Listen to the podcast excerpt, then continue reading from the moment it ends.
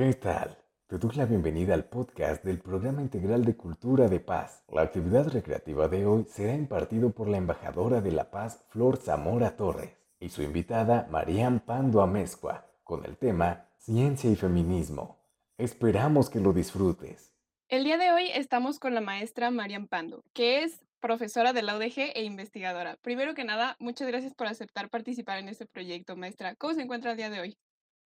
Hola, ¿qué tal, Flor? Buenas tardes a, ti y a todas las personas que, que, nos estén escuchando. Me encuentro muy bien, muy emocionada de, de estar aquí, muy agradecida también con, con el centro universitario y, y en general con, con, este proyecto tan, tan importante que, al cual estás pues tú a cargo. Me alegro mucho de que se encuentre bien. Yo estoy muy, muy feliz de que nos acompañe el día de hoy con este proyecto, como usted menciona. Y pues antes de empezar, sí me gustaría preguntarle o pedirle más bien si pudiera hablarnos un poco de su experiencia en el tema del feminismo. Ok, bueno. Eh, yo este, estudié dentro de las ciencias sociales hace, hace algunos años. Eh, estudié en el CUC y, y, estudié relaciones internacionales y creo que como estudiante de, de licenciatura no tenía todavía una perspectiva de, del feminismo, eh, sino yo creo que fue un poco más ya más adelante en mi vida, como incluso hasta, hasta que me comencé a, convertir, a convertir en, en profesora o, o, o investigadora y que, y que comencé a darme cuenta de esas diferencias entre, entre hombres y, y mujeres. Y, y, en particular creo que mi acercamiento tiene que ver mucho con, con mis experiencias en, en, en mi familia y, y, creo que quienes me acercaron al tema, curiosamente, fueron mis hermanas más chicas. Tengo dos hermanas que también estudian ciencias sociales y, y que comenzaron como a invitarme a, a los temas de, de, investigación y sobre todo algunas cuestiones más literarias de las mujeres que han participado en la literatura. Este, y creo que por ahí comenzaron algunas de mis reflexiones sobre, sobre el tema. Pero ya un poco más formalmente, dentro de las diferentes investigaciones que he tenido la oportunidad de, revisa, de realizar, pues también eh, encontré la necesidad de integrar una perspectiva de género en los mismos datos que, que yo estaba tratando de, de, generalizar en las diferentes investigaciones y creo que ahí comenzó mi camino, un poco más dentro de, dentro de la familia y de las relaciones con las, con las mujeres más cercanas en tu vida, que pueden ser pues tu vínculo con tu mamá o tu vínculo con tus hermanas o con tus mejores amigas. Y, y por otro lado, dentro del área profesional, o dentro de la investigación y alcanzar a ser evidente pues que no siempre eh, aparecemos las mujeres como una categoría importante a, visibilizar en las investigaciones y creo que pues eso tiene que ver mucho más con la con la temática que vamos a, a narrar el día de hoy, ¿no?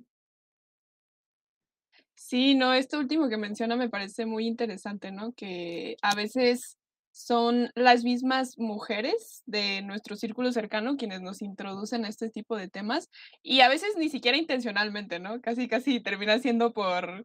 de, de cualquier otra manera. Pero bueno, muchas gracias por compartirnos esto, maestra. Eh, y pues ya para poder adentrarnos de fondo, como usted lo menciona, eh, hoy vamos a hablar precisamente del establecimiento del feminismo en la ciencia o como ciencia. Y pues antes, rápidamente de, antes de empezar, perdón, quiero hacer o necesito hacer una pequeña aclaración, que es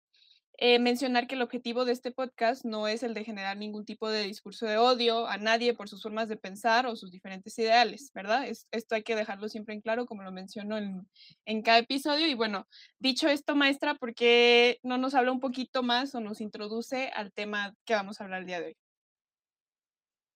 Claro, claro que sí. Creo que podemos comenzar eh, pues haciendo algunas reflexiones. Yo creo que cuando hablamos de, feminismo y hablamos de, conocimiento y de las formas de hacer conocimiento, pues a veces hay un poco de, ambigüedad en torno de, ambos temas, pero en particular también creo que popularmente o cotidianamente en, en la sociedad ha existido este desprestigio al valor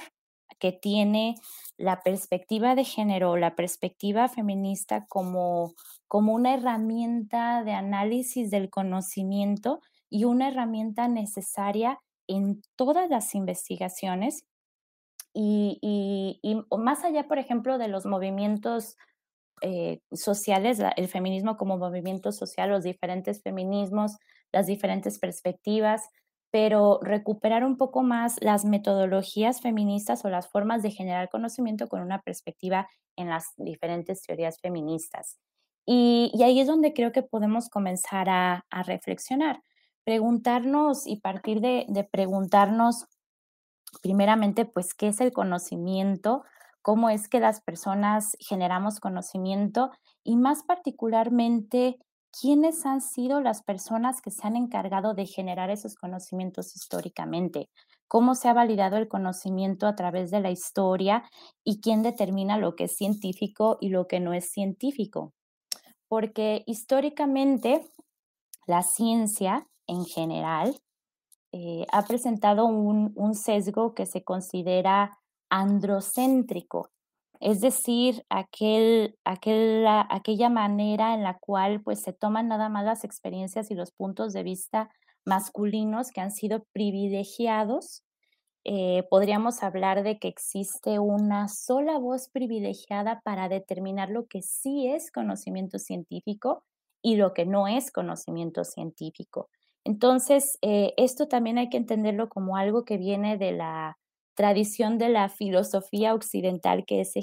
hegemónica, de quién observa el mundo y además quién determina lo que es un objeto de estudio o lo que es eh, motivo de, reflexión.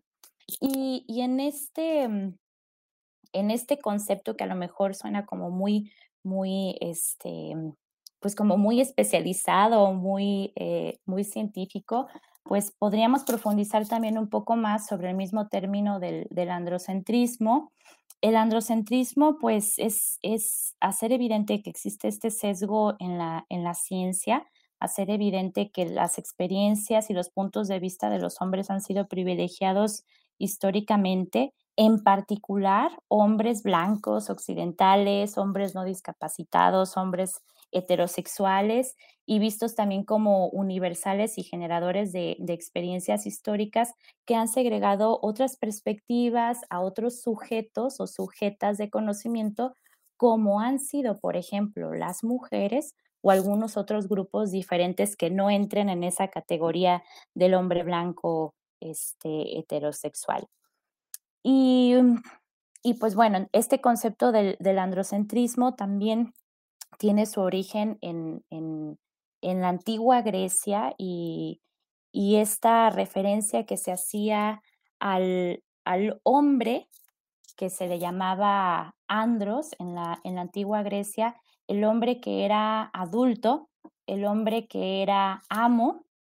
era el hombre que tenía acceso a lo político, era el hombre que tenía eh, eh, una categoría de, ciudadano y que por lo tanto como tenían acceso a lo político y tenían acceso a tomar decisiones políticas, también tenían acceso a lo público y también tenían acceso a generar conocimientos y por lo tanto a generar ciencia. Pero todas las otras personas que, que no estaban dentro de esta categoría, que estaban eh, pues eh, condicionadas, eh, que, que a lo mejor eran esclavas o que a lo mejor eran mujeres o que no tenían estas categorías de superioridad, en estas diferentes que luego se presentan como dicotomías y, estas diferencias, pues eran personas que no teníamos acceso a los conocimientos, incluso que no teníamos acceso a la educación o que no teníamos acceso a diferentes escenarios. Bueno, no sé si aquí, si seguir continuando o hacemos alguna pausa, ¿vamos bien? Eh, no, sí, sí, completamente, digo, eh, el tema lo, como, como lo dijo al principio, lo, lo presenta desde estas cuestiones que hace y, me parece muy interesante, por ejemplo, esto último que menciona, ¿no? De que existe como esta dicotomía, a lo mejor no planteada, pero sí, digo, si nos ponemos a pensar, como usted mencionaba, ¿no? Eh, estos hombres blancos, cisgénero, heterosexuales, tenían el privilegio de poder nombrarse a sí mismos científicos de cierta manera y poder decir, ah, ok, de esto es lo que vamos a hablar de ciencia, ¿no? Y, digo, a lo mejor no existe la evidencia para poder decir que pasó así, pero, por ejemplo, probablemente alguna mujer que no fuera esclava, pero que sí tuviera hasta cierto punto privilegio, eh, en, en, tiempos pasados obviamente a lo mejor quiso intervenir de cierta manera y probablemente su voz fue silenciada por, por el simple hecho de no ser de, de este, como usted mencionaba, ¿no? Este actor político que está dentro de la política, ¿no? Y, y, eso me parece interesante, pues, plantearlo, ¿no? Porque muchas veces cuando pensamos en el feminismo como movimiento social y, a, o sea, arraigado en el pasado, en las primeras olas, ¿no? O con el surgimiento del voto de la mujer, a lo mejor siempre dejamos de lado toda esta parte de la ciencia, ¿no? Y, y, en nuestra mente pensamos que sí, la ciencia existe y vemos a todos estos filósofos, científicos, que pues la mayoría son hombres, ¿no? O sea, si nos ponemos a pensar nosotros,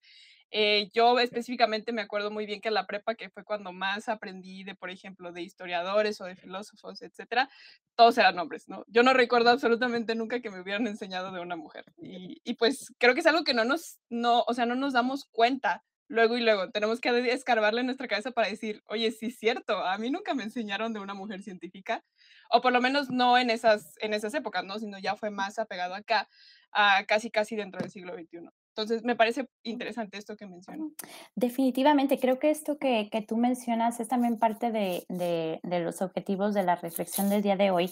que alcancemos a percibir que la forma en la que hemos recibido educación, las personas, eh, pues también ha tenido esta visión androcéntrica y en particular, ahorita vamos a profundizar también con algunos ejemplos, en particular en las ciencias sociales, pero también en las ciencias económico-administrativas,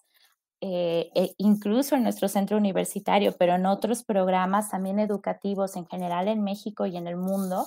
eh, no hemos alcanzado a, a, poder rescatar esos trabajos de otras perspectivas, de otras mujeres, de a lo mejor que vengan no de esas, de esas formas hegemónicas androcéntricas y, nos presentan entonces a un montón de, de hombres blancos, anglosajones, eh, ya muy adultos también, que, que vienen a generar pues todos los conocimientos que son válidos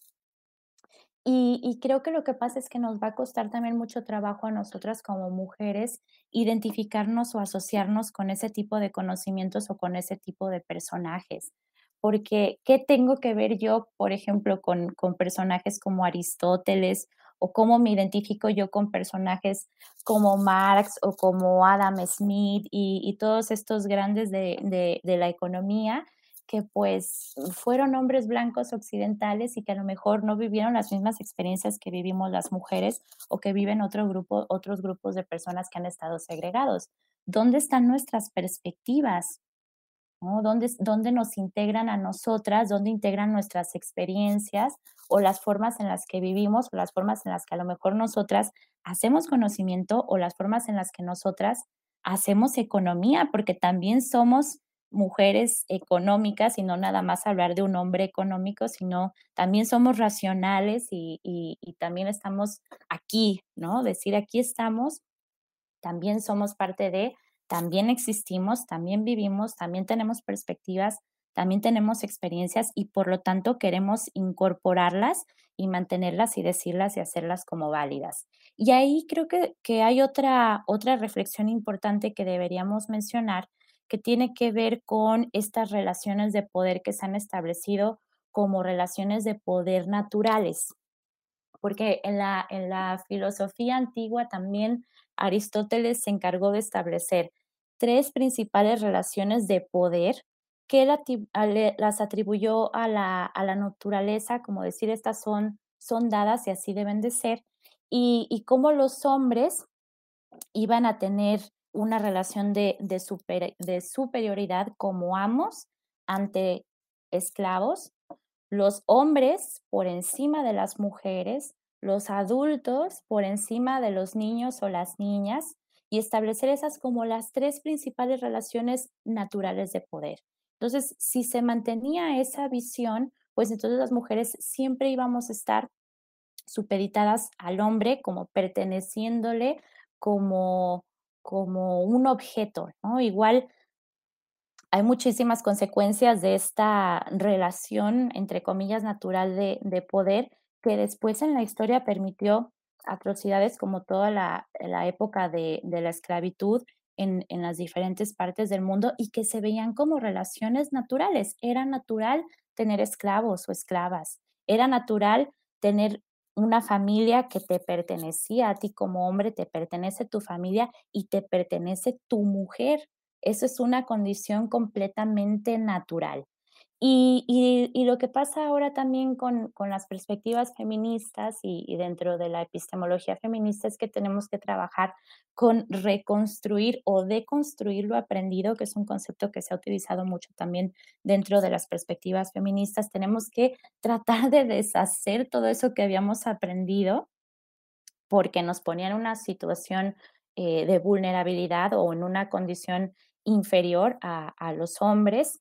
y, trabajarlas y reconstruirlas y decir, pues hay, hay un sesgo, ¿no? De poder, hay una relación no equitativa y se necesita deshacer o se necesita trabajar de manera diferente. Y, y esas, eh,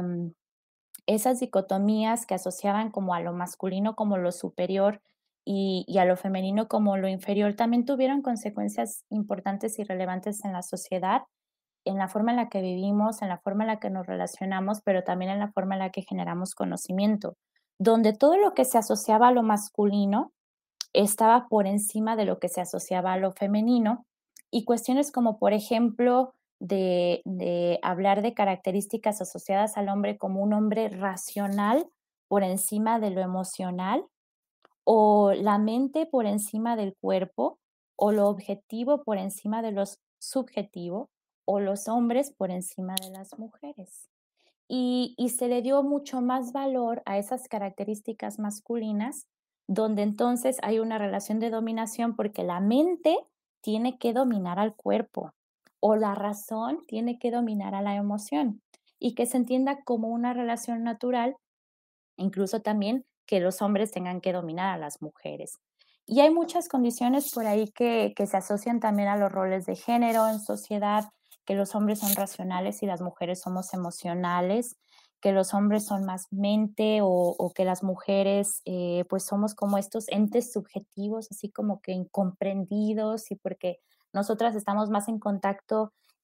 con nuestras emociones que los hombres que pues que son esos roles de género que se han replicado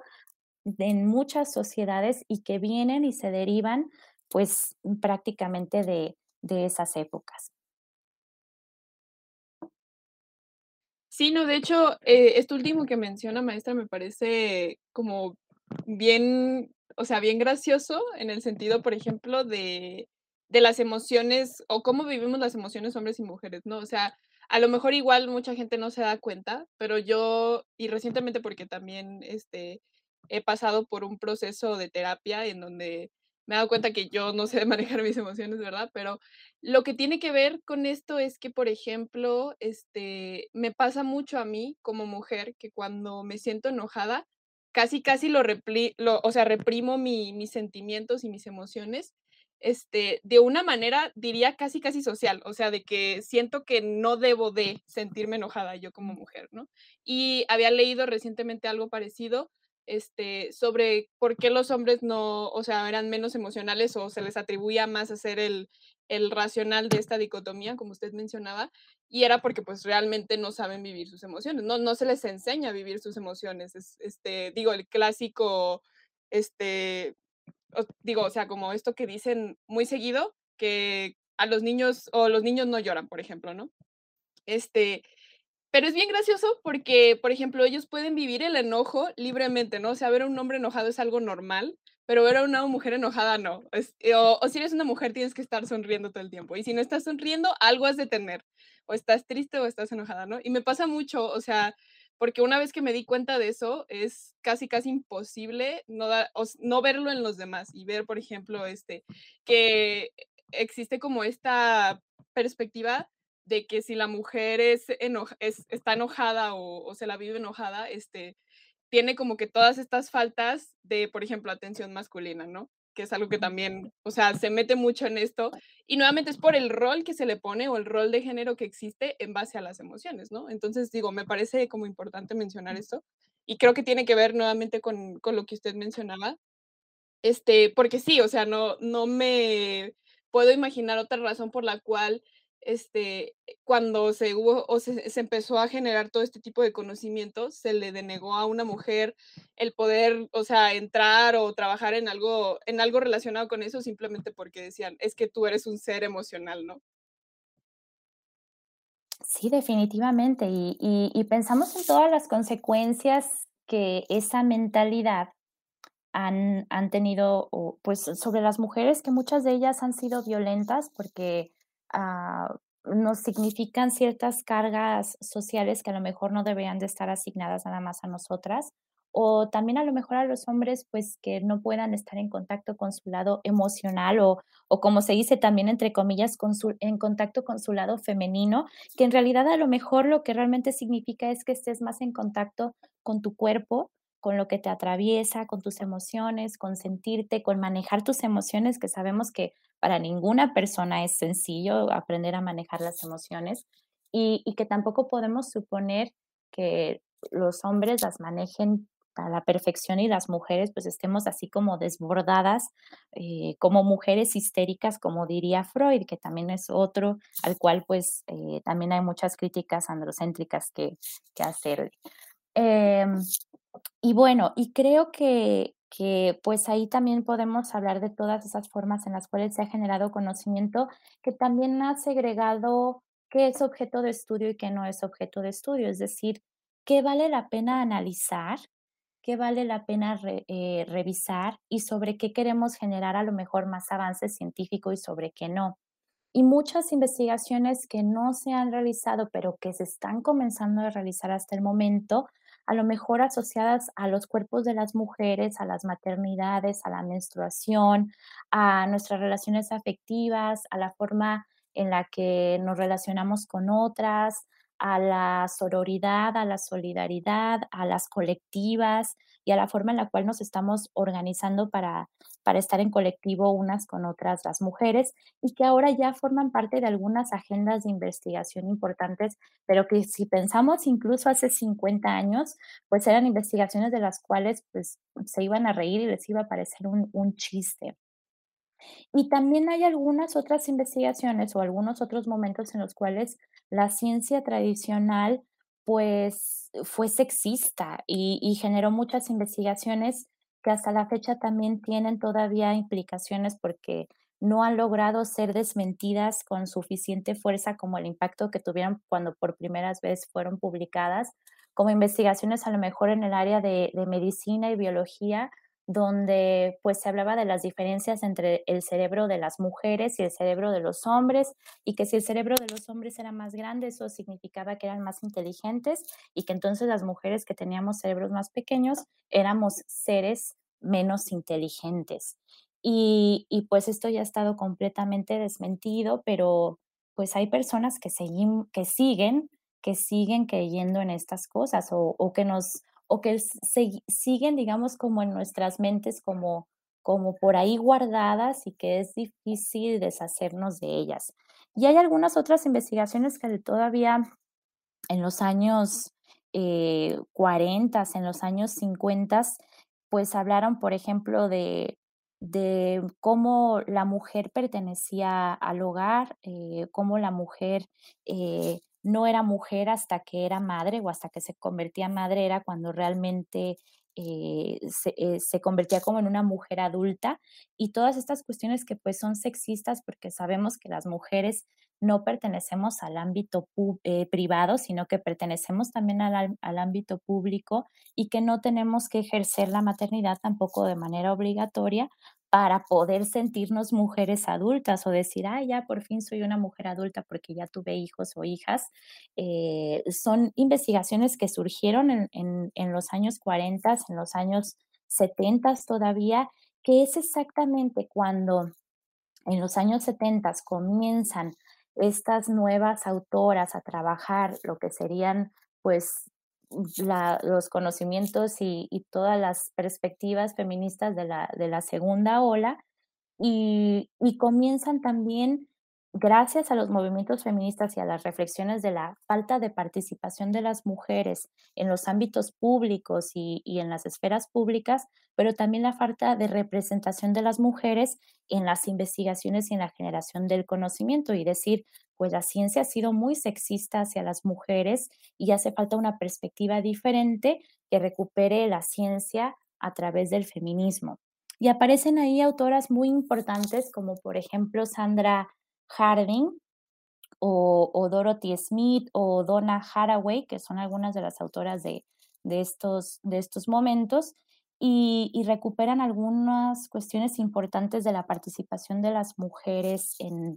en lo educativo, en lo público y en la generación de conocimiento. Y en particular a mí me gusta mucho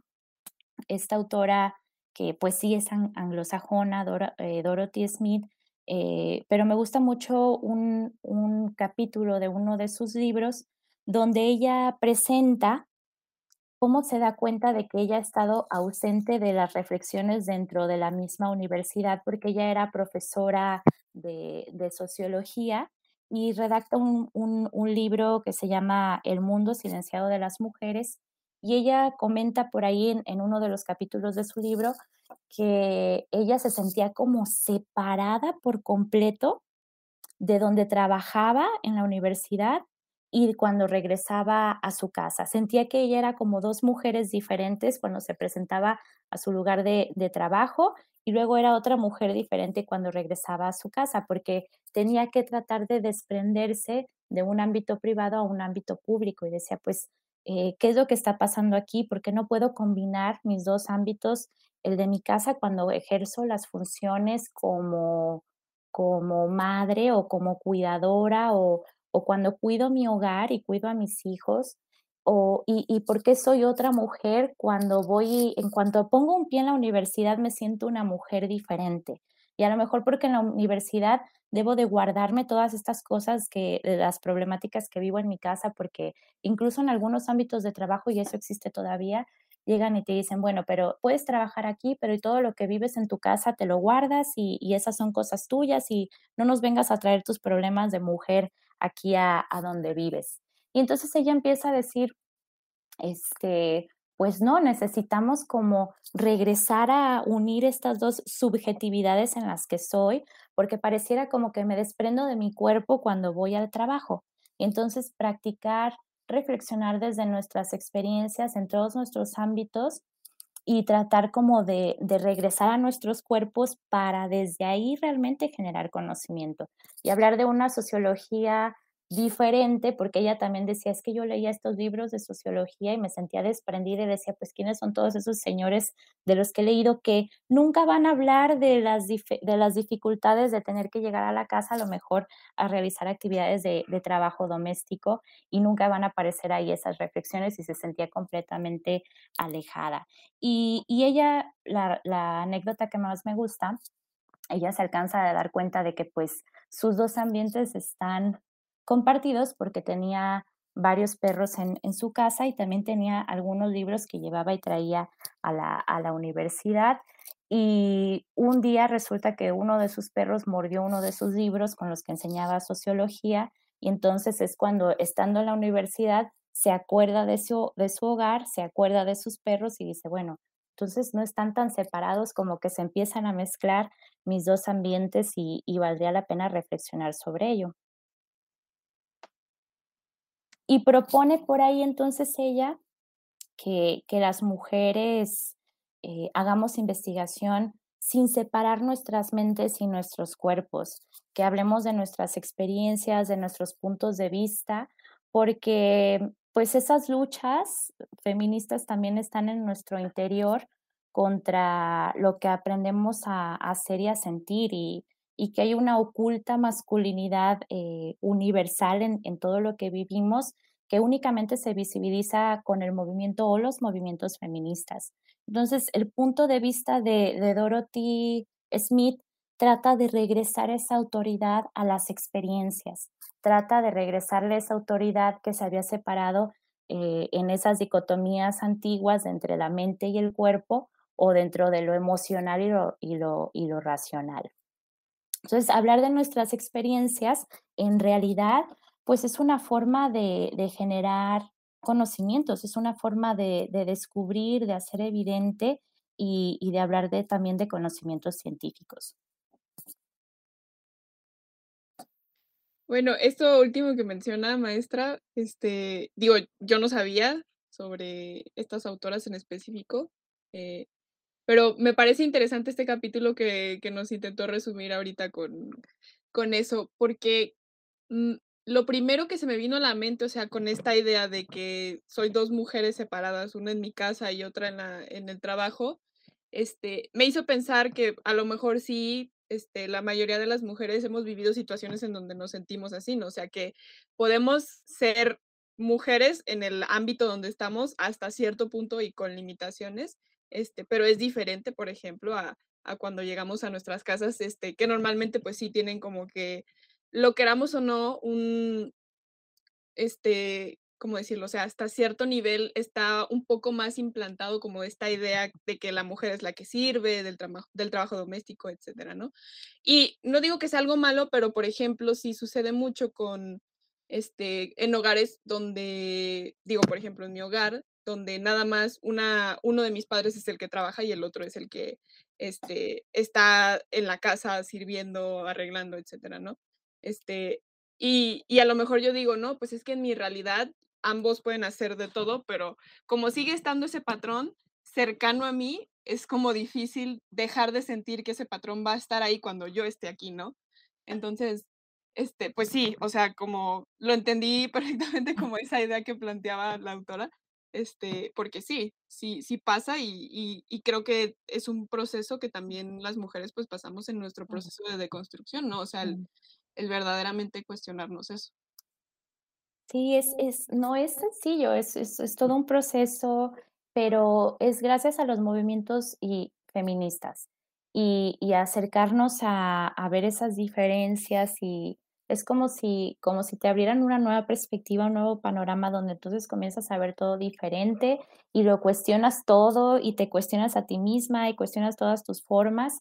y, y ahí comienza, pero pues va a ser un trabajo de, de, todas nuestras vidas, ¿no? Y en todas nuestras relaciones emocionales, familiares, en la escuela, en la investigación, en la ciencia, en los ambientes laborales. Y pues es esta constante lucha que, que pues vuelvo a repetir, que se deriva de esta ciencia tradicional eh, que fue completamente sexista y, y androcéntrica. Y aunque es muy relevante el, el, el, el punto de vista de, del que habla esta autora, también creo que es importante que mencionemos, hay algunas críticas que se le hacen a, a esa perspectiva epistemológica, porque se critica que quizás eh, pues no existe un único punto de vista de las mujeres, porque también las, las mujeres tenemos experiencias sociales que están muy marcadas por la clase, la raza o la cultura, particularmente si hablamos de las mujeres que vivimos en América Latina eh, o, en, o, en, el hemisferio sur, que no pertenecemos a estas eh, eh, sociedades anglosajonas o europeas que tienen ciertas características. Y pues la crítica a, a la perspectiva de, del punto de vista es si realmente podemos hablar de un punto de vista generalizado de las mujeres, si realmente existen experiencias compartidas que nos unan o si es una perspectiva que va a segregar desde una visión eurocéntrica eh, o, o, que no hace una recuperación del, de los efectos que el colonialismo tuvo pues de este lado del, del mundo. Y, y, yo creo que, que ni una ni la otra. Por supuesto que no existe la experiencia de una sola mujer, porque no existe la mujer universal, existen las experiencias de las mujeres en plural. Y, y, y, también que pues entendamos que hay mujeres que, que, vamos a compartir sí experiencias porque a lo mejor hemos vivido lo mismo, porque a lo mejor hemos vivido las mismas violencias y, a lo mejor algunas mujeres más dentro de ciertas eh, interseccionalidades que, se llaman estas diferentes categorías también de, análisis. Pero un rasgo distintivo de las, de las investigaciones feministas es que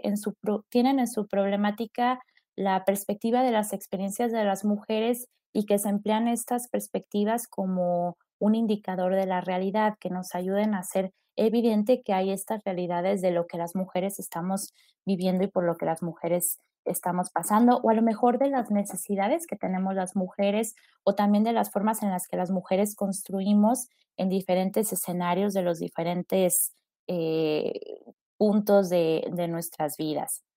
Eh, hay algunas otras perspectivas también para generar conocimiento científico en las, en las investigaciones feministas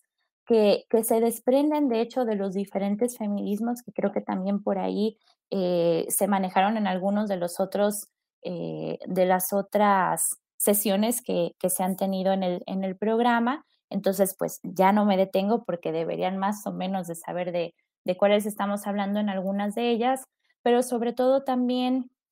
una que está un poco más como en tendencia, aunque también es una perspectiva muy polémica, es la del posmodernismo feminista, donde pues se habla de, generar investigaciones, pero incluso investigaciones haciendo una crítica importante al, concepto de, mujer o a la categoría de mujer, donde se habla incluso de la posibilidad de abandonar la categoría de mujer porque este realmente se, se entiende como un intento de, de definirnos dentro de una categoría que fue creada por conceptos más misóginos. Y entonces pues hablar de, de otro tipo de, de, categorías para referirnos a, a, nosotras o en este caso también nosotres y, y pues ahí hay muchas cosas por, por decir, no voy a entrar a lo mejor en todas esas polémicas, pero es otra corriente feminista que recupera también sobre todo la necesidad de no una perspectiva de una única mujer, sino de que entender que todas las mujeres somos diferentes. Y, y, creo que por otro lado también hay que poner especial atención en que hay diversidades históricas y culturales de las mujeres, entonces tampoco podríamos mm, abandonar esta perspectiva feminista desde otros, desde otros eh, escenarios, por ejemplo, de las mujeres eh, en América Latina, que hemos vivido históricamente muchas cosas que, que, fueron marcadas por el colonialismo y que sí tenemos una historia compartida como mujeres colonizadas. Y hay muchas mujeres que tampoco quieren, pues digamos, como deshacernos de, de esa historia o de esos contextos y por lo tanto también hacen una, una crítica importante al posmodernismo feminista, que sería un poco más desde las desde las epistemologías feministas latinoamericanas, donde pues se entiende que las mujeres fueron y ya hemos sido también sometidas a otras formas de, subordinación y de dependencia y de explotación bajo los hombres colonizadores, pero también a través de los mismos hombres colonizados, porque si pensamos un poco en la colonia y en todos esos procesos de mestizaje y de dominación tan fuertes y tan violentos, quienes quedamos al final en ese momento hasta abajo de la cadena, pues eran las mujeres, en particular las mujeres eh, originarias del, continente, que fueron doblemente explotadas y doblemente subordinadas, no nada más por una jerarquía colonizadora de estos hombres españoles que llegaron al continente, pero también por los mismos hombres que ya estaban aquí y que asumían estos roles también de posiciones superiores a, las mujeres. Entonces, pues existen otras historias también que representan a las mujeres africanas o las mujeres indígenas que no quieren perderlos, no quieren perder esos vínculos y relaciones que, que, que las que nos hacen como condolernos, ¿no? Porque compartir una experiencia con otra mujer y entender que otra mujer vivió lo mismo que tú, creo que es un proceso también de sanación, de hacerte sentir que no estás del todo sola y que a lo mejor tienes a alguien que te puede dar la mano para superarlo. Y pues también son otras reflexiones que se usan en, en, la, en las ciencias con perspectiva feminista o en las epistemologías feministas. Vaya, creo que esto último nos hace como mucha reflexión emocional, ¿no? O sea, el pensar que sí es cierto, O sea, cuando compartimos este tipo de experiencias que hasta cierto punto muchas mujeres las normalizamos demasiado, ¿no? Este, pero sí, o sea, cuando las compartimos entre otras mujeres que también han sufrido o, han estado subordinadas, como usted mencionaba, pues claro que nos da cierta liberación. Y yo creo que eso es un punto muy importante de los movimientos feministas. Eh, porque pues, o sea, no solamente es el sí, estoy ahí, estoy luchando por, por mis derechos o, lo que sea, ¿no? Sino que también es una comunidad, ¿no? Y es una comunidad sorora donde puedo yo ir y, decir y platicar mis experiencias y no voy a ser juzgada por personas, por ejemplo, que no están en el movimiento y, se ven muy arraigadas al sistema patriarcal, ¿no? y al sistema colonizador también, ¿no? y esto que mencionas se me hace bien, bien interesante porque la verdad no estoy muy metida al tema, pero sí he estado últimamente viendo mucho sobre estos diferentes este, feminismos, ¿no? Que no son los, los más resaltantes por los medios como el feminismo radical o hasta ahorita podríamos decir el feminismo interseccional, que es como ya va saliendo un poquito más, pero sí, por ejemplo, todos estos otros feminismos que hablan este, por ejemplo, de las mujeres colonizadas o de las mujeres negras, este, sí no las conocemos y, y pues a lo mejor no, no tengo experiencias compartidas con todos los feminismos, pero sí es una perspectiva que tú ves y dices, wow, no había pensado en esto, ¿no? Y otra vez, una nueva vulnerabilidad, ¿no? digo, yo personalmente ahorita me siento muy, muy identificada con el feminismo interseccional porque pues lo veo así como tal cual, ¿no? O sea, siempre va a haber sistemas en donde este, va a haber privilegiados y los no privilegiados o opresores y oprimidos, este, y que no solamente es el género. Y si a lo mejor yo soy una mujer privilegiada, si me pongo a compararme con, por ejemplo, una mujer que pertenece a, eh, a una comunidad o a eso, un pueblo original, ¿no? Originario. Y sí es cierto. Y, y, y es algo que a lo mejor yo no me doy cuenta, pero sí me pongo a pensar y digo, sí, pues yo tengo el privilegio, por ejemplo, de estudiar y muchos casos ellos no, ¿no? Entonces, digo, está, está muy interesante esta reflexión que hace, porque sí es cierto, no, no me puedo quedar con ninguna de las dos opciones de abandonar por completo el término o la categoría, este, pero teniendo en cuenta que existe toda esta historia y cultura detrás de todo eso.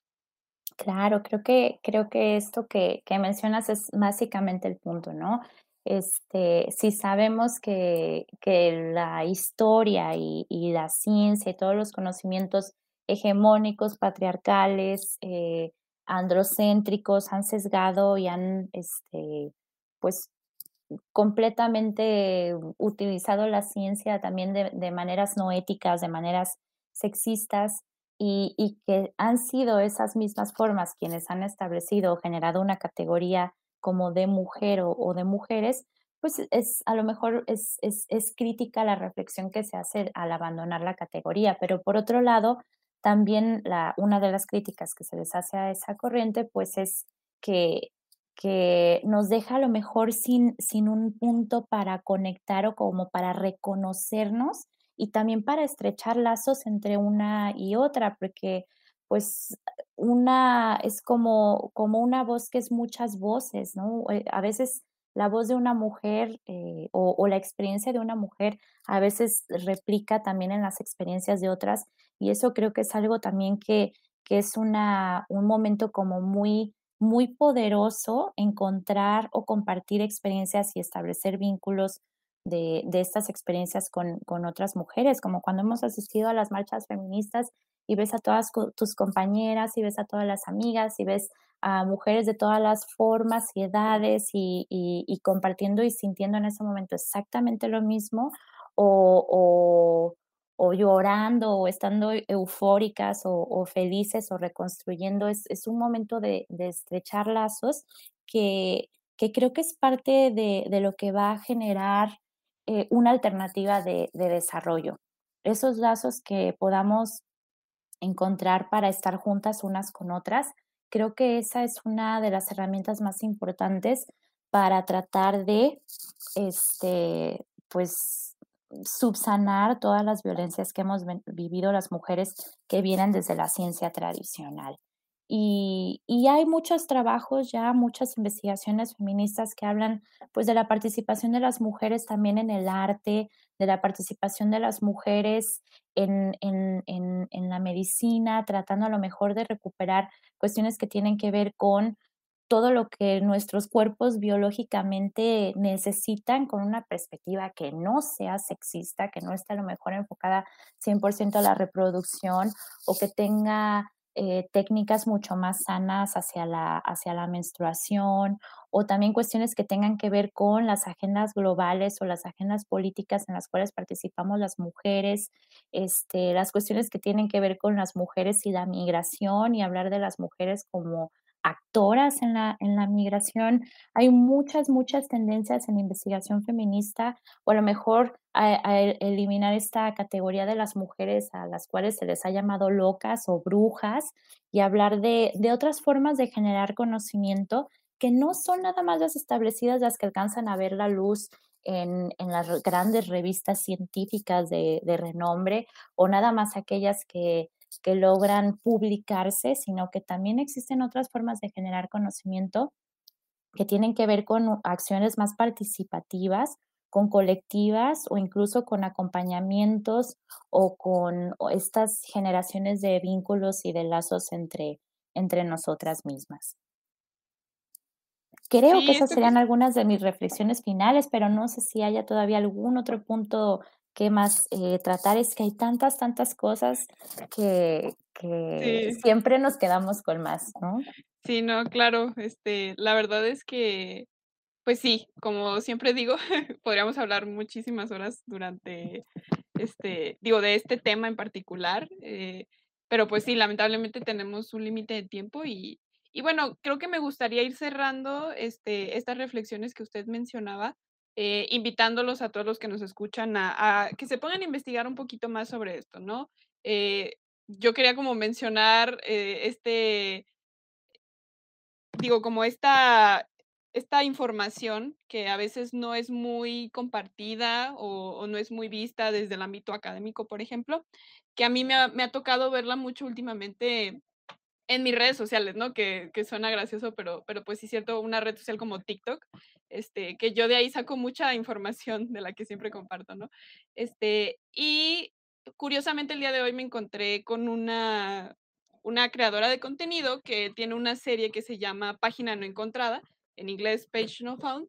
este, que básicamente habla de descubrimientos de mujeres científicas a lo largo de la historia del humano eh, que han sido invisibilizadas o silenciadas este, por hombres, ¿no? Y, y, para no hacerles, decirles de todas, porque hay muchas, me acuerdo en específico de la primera que vi con la cual encontré esta serie, que hablaba de hecho de este, estos aparatitos que utilizamos para saber si estamos, las pruebas de embarazo, este, que decía, nos mostraba la imagen de un hombre y nos decía, a él se le acredita en la creación de la prueba de embarazo, ¿no? Pero pues en realidad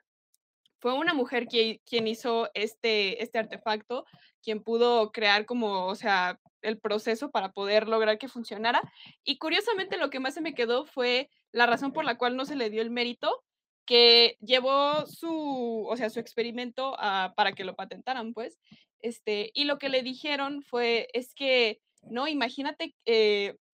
que las mujeres obtuvieran este artefacto, ¿no? Ellas se van a sentir inseguras o no van a pensar que sea algo 100% cierto si no está ahí un doctor para decirles que así es, ¿no? O sea, y, y pensar así de esa manera es como, ¿what? Digo, desde mi perspectiva ahorita, digo, no manches, o sea, eso claramente es un argumento sexista y misógino. Este, y pues, obviamente ya después esta, esta mujer, que la verdad no me acuerdo su nombre, este, de, logró por, por medio de un proceso jurídico obtener los derechos de, de, la patente, ¿no? Porque literal llevó ahí tal cual el experimento, ¿no? Entonces, se me hace bien, bien gracioso y, y lo relaciono mucho con lo que mencionaba usted ahorita, que, por ejemplo, tenemos como que la visión de, ah, sí, todas estas mujeres científicas que han logrado mucho y que son reconocidas, pero también que hay de, hay de estas otras, ¿no? Que no lo fueron y que fueron tachadas, como usted dice, de locas, de brujas, porque pues lo quieras o no, su forma de generar conocimiento era diferente a la tradicional. Y, y creo que aquí recae mucho un mito que me parece que, que es súper compartido, tanto, o sea, en, en la UDG, en CUSEA, como en general en México, el que tenemos esta idea de la mujer científica que es básicamente un hombre. O sea, pero tiene como que toda, toda esta lista de características que está despegada de su lado femenino y hasta cierto punto lo llegan a aborrecer, ¿no? Porque pues están pensando bajo todo esto que usted ya nos explicaba, maestra, que es el, la forma tradicional del conocimiento. Y, creo que lo vemos, y digo que es un mito porque lo vemos mucho, por ejemplo, en las representaciones en la media, en películas, en series, etcétera. Este, que si nos, se nos plantea un personaje femenino que es súper inteligente, que, que, tiene muchísimas habilidades, pero que está completamente despegado de su, de su parte o de su lado mujer femenino, ¿no? Este, y creo que la mayoría llegamos a pensar hasta cierto punto que es cierto que cuando una mujer este, se va a dedicar a la ciencia, va, o sea, o va a estudiar una ingeniería, se desprende de este lado y que es como casi casi un requisito para hacerlo, ¿no? Cuando no, cuando nos lo planteaba la autora que usted mencionaba, tenemos que encontrar la manera de poder unir esas dos partes de nosotras. Sí, se me hace tan interesante este caso que, que platicas, no, yo no lo conocía, pero es, es esta voz de esta voz validadora, que si viene de un hombre, entonces en automático decimos, ok, validado, es verdadero, es científico, es racional, es, eh, es objetivo, y entonces puedo confiar en este conocimiento. Y que luego las voces de las mujeres sean todo lo contrario, que no sean racionales, que, que carezcan de, de esta validez y que por supuesto que viene, como tú lo dices, de, de esas de esas relaciones de poder, de, de la forma de generar conocimiento. Este, sí, definitivamente tiene muchísimo que ver y, y, esta otra forma en la que pues tenemos que generar nuestros propios caminos, porque también esa es otra crítica que se hace a la, a la ciencia tradicional. Si seguimos esas formas de generar conocimiento que ya sabemos que son sexistas y que son androcéntricas, no estaremos replicando los mismos patrones como lo que a lo mejor pasa cuando queremos eh, participar en un escenario público como estos y nos masculinizamos. Sí, sí, completamente de acuerdo con eso que menciona. Eh, y bueno, ya, ahora sí, ya casi se nos acaba el tiempo, maestra.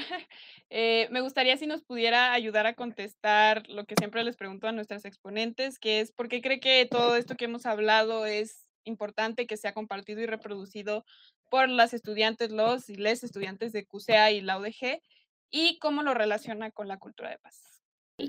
Bueno, a mí me parece que este tema y esta reflexión es importante para, sobre todo para las y los, y a lo mejor también les estudiantes de, de, de nuestro centro, porque ha sido difícil el aprendizaje.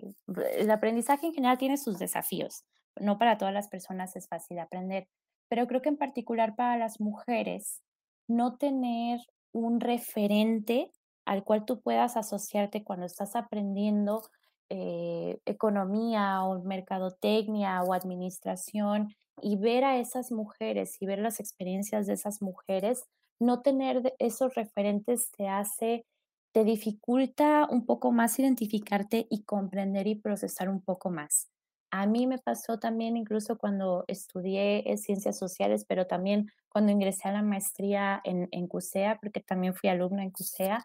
y, y, comenzar a ver todos estos personajes, hombres, hombres, hombres, y, y, que se hablara también sin un lenguaje inclusivo, donde mi experiencia y quien yo soy, que no me identifico como hombre o no me identifico como todo lo masculino o el lenguaje masculino, siento que eso me excluye y me impide participar. Entonces creo que es importante que se reflexione para que no se continúe replicando y para facilitar un poco más pues, los aprendizajes en las ciencias económico-administrativas,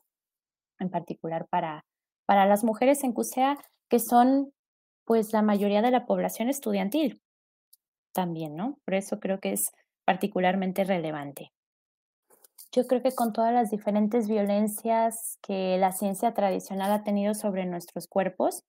sobre nuestras emociones, sobre las formas en las cuales podemos acceder a ciertas esferas como la pública, que nos mantienen a lo mejor en lo privado, que nos mantienen en, en esta categoría de, de emocionales y, y, sin la capacidad de una voz privilegiada que nos han mantenido pues relegadas, subordinadas, como inferiores y, eso es extremadamente violento para muchas. Entonces, eh, definitivamente, hablar de esto, hablar de esas diferentes violencias que vienen de la ciencia tradicional, es una forma también de crear nuevos caminos de paz y de cultura de paz, en, sobre todo en un país tan machista como México. Muy bien, sí, me encantó su respuesta. La, la verdad es que eso que menciona es muy importante que, y tenemos que ponerlo sobre la mesa, ¿no? Cuestionarnos todo esto. Y pues bueno, ya llegamos al final de este episodio de mitos y realidades del feminismo. La verdad a mí me gustó mucho, maestra, eh, poder compartir, aunque sea este ratito con usted. Este, y me acordé mucho también de cuando tomé la clase de metodología y práctica de la investigación, porque pues, o sea, usted fue la maestra que la impartió cuando yo lo tomé y pues estuvo, digo, fue una de las clases más interesantes, a pesar de que tiene como que el estigma de ser medio aburridita, este, pues a mí me gustó mucho y pues también a cualquier persona que, que esté escuchando este podcast es de QCA y no ha tomado la clase, yo se la recomiendo con, con la maestra María, la verdad, es muy, muy, buena, muy buena dando la clase y para nada se van a aburrir, eso sí es importante mencionar.